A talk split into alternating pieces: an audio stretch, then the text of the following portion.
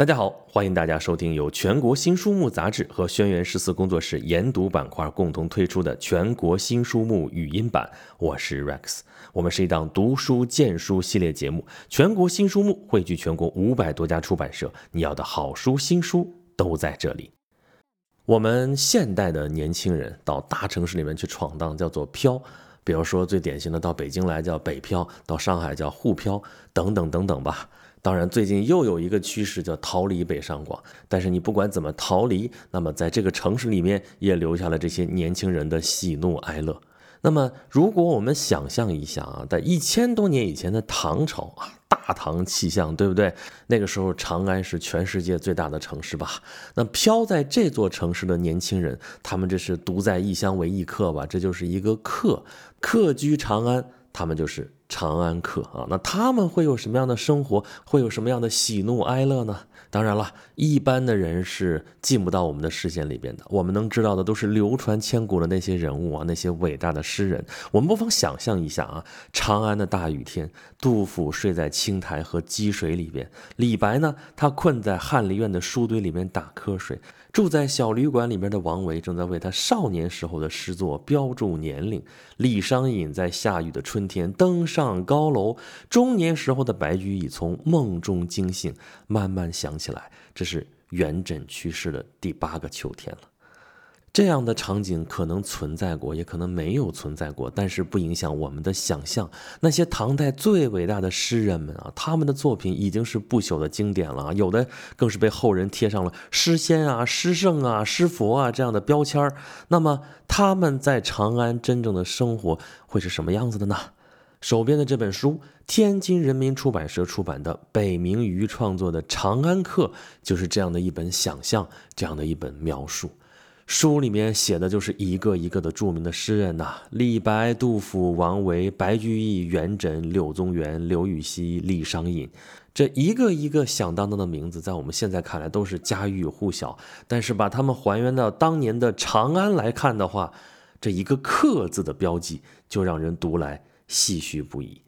作者北冥鱼，当然这是个笔名了。北冥有鱼，其名为鲲，对吧？那么作者把这些伟大的诗人放置在当时的社会环境之下，并且还原到尽可能客观的状态，让他们在他们所处的时代，以普通人的身份活灵活现地站立在读者的面前。这就是这本书的特色。书中是以历史、传记、诗歌评论等等多重元素，讲述了八个故事。这八个故事就串联起来了大唐由盛转衰，直至灭亡的一段历史当中，一个个闪光灵动的人物。比如说，说到大雁塔。大雁塔在现在西安也是一个旅游热点吧？大慈恩寺的大雁塔，这是由玄奘法师，就是唐僧嘛，由他来铸造的啊，这一千三百多年的历史了。如今的大雁塔呀，周边地区已经过度商业化了，每到旅游季的时候，那人乌泱乌泱的，热闹的很。早个十几二十年根本就没有这种景象啊。但是在一千多年前，在唐代啊，大雁塔始终就是长安城里边最讨人喜欢的名胜，特别是在春天。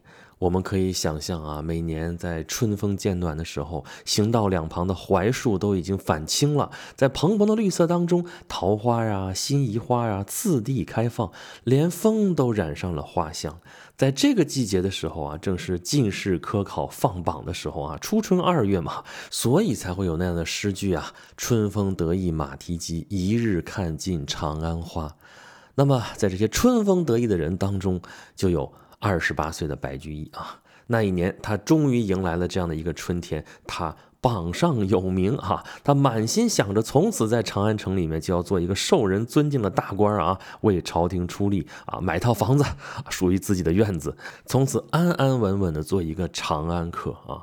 他们这些新科的进士啊，有一个惯例啊，这是从武则天、神龙年间开始形成的，就是新进士在杏园宴会之后啊，要去慈恩寺这个大雁塔底下提名。白居易也去了啊，他有一个好朋友叫元稹，他们共同喜欢一个穷诗人啊，真真的是穷诗人啊，穷困潦倒，当时也不怎么出名，这么一位诗人叫做杜甫，他大概也曾经登过大雁塔，作过诗吧。但是也许也并没有吧。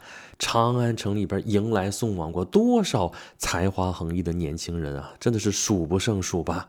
他们都曾经满怀希望来到这个国家最繁华的都市，也相信会在这个非富即贵的城市里边。一览众山小，对吧？这是杜甫的诗哦。那个时候，他们都是年轻人，都拥有卓绝的诗才，光明的未来仿佛是触手可及。当年轻的杜甫跳着脚在小酒馆里边赌博的时候，他怎么会想得到后世他会在大雨当中病倒在启厦门边的破屋里边呢？可能这就是命运吧。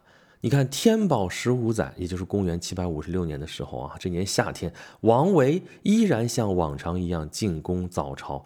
他哪里能想到自己很快就会成为安史之乱里边的一名俘虏呢？这也是命运吧。那么李白呢？他非常得意的写诗描述啊，他在唐玄宗的宫殿里边，坐有象牙席，宴有黄金盘，这个受到天子的恩宠啊。但是怎么就转眼就被皇帝给放弃了呢？这也是命运吧，命运呐，命运呐，命运是最叛逆的，他从来不轻易满足人的心意啊，这几乎就是这本书里面所有故事的核心了。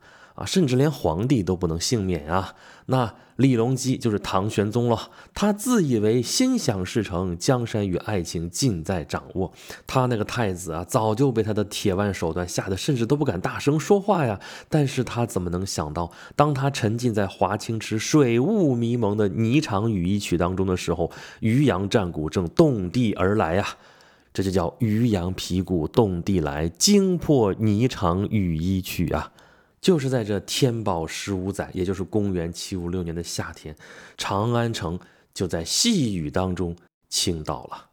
安史之乱啊，始料未及，他的儿子抓住了这样的机会，谋划着对他这个老父亲二十年的压迫进行报复。那么此时此刻，我们的诗人在哪儿呢？我们的诗人在长安蹉跎了十年啊，非常倒霉的一个诗人，正越过骊山。他新得了一个八品的官位啊，要把他寄居在异地的妻子儿女接到长安来住。在黑夜当中，当他把冻僵的手指揣进怀里，在山顶的北风当中分辨出来自华清池方向的乐曲声时，他哪里能知道他的小儿子没有等到他回家就已经饿死了？他又怎么能知道他这次离开长安，就是他跟这座记忆里边繁华富足的城市永别了？并不是说他再也没有回过长安，他很快就回来了。可是当他再次回来的时候，这个长安城已经跟这个国家的尊严一道被摧毁了。可是就是这样一座对他并不算友好的城市，在他之后无尽的漂泊当中，他总是费尽心力的想要回去。这个人，这个诗人就是杜甫。刚才说他后来又回过长安，他怎么回去的呢？他是在安史之乱当中被安禄山的军队给抓回去的，那他是俘虏啊，可他实在是太不重要了啊，一个小俘虏，甚至他可以在城里边四处走动啊。当然了，有比较重要的俘虏啊，他所敬仰的诗人王维就已经被反绑双手，刀鞘倒嘴，从长安押解到了洛阳。啊，在战争刚刚开始的时候，王维像很多老实的朝官一样，信赖他们的皇帝。在长安城里的大家族纷纷举家南迁的时候，他选择留在了长安。可是天宝十五载六月十三日，他像往常一样进宫早朝的时候，宫门打开，只有一地的狼藉。这已经不是他第一次被抛弃了。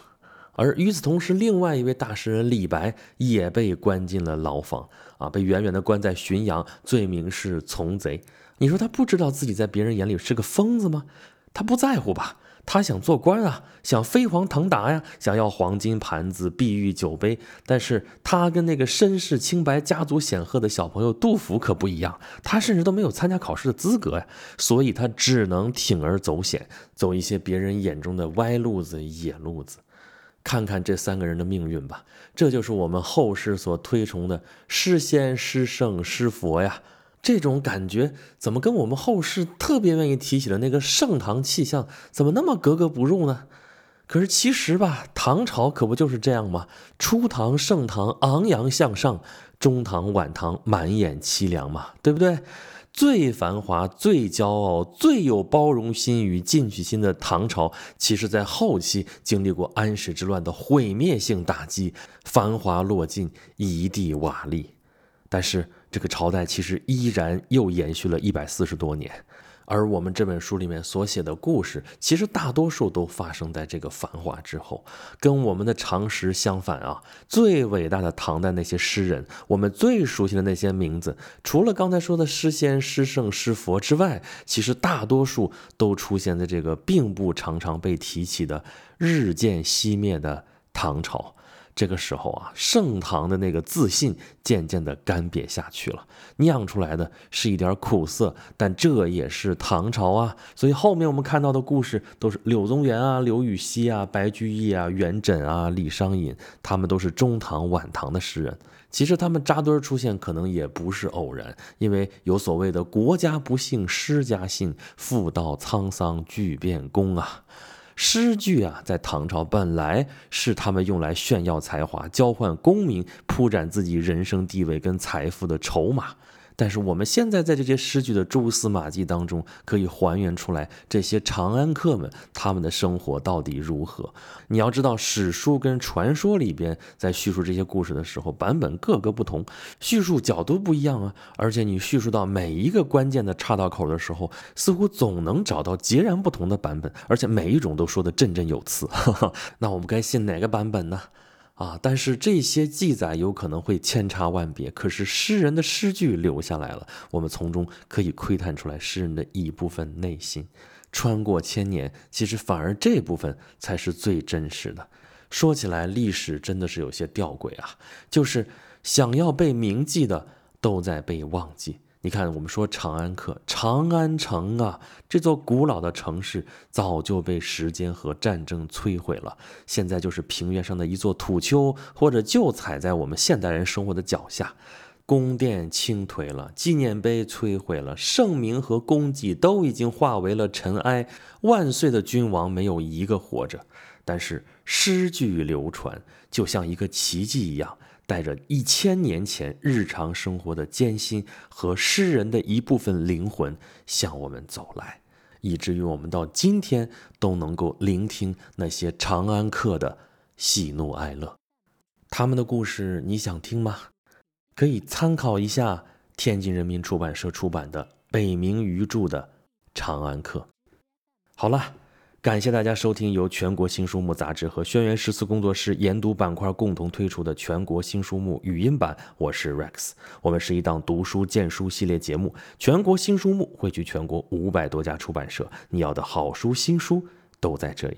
如果大家想要获取更多好书新书的资讯，以及对本节目有什么好的建议和想法，欢迎大家关注微信公众号“全国新书目”，留下您宝贵的反馈。那么这一期节目就是这样，咱们下期再见。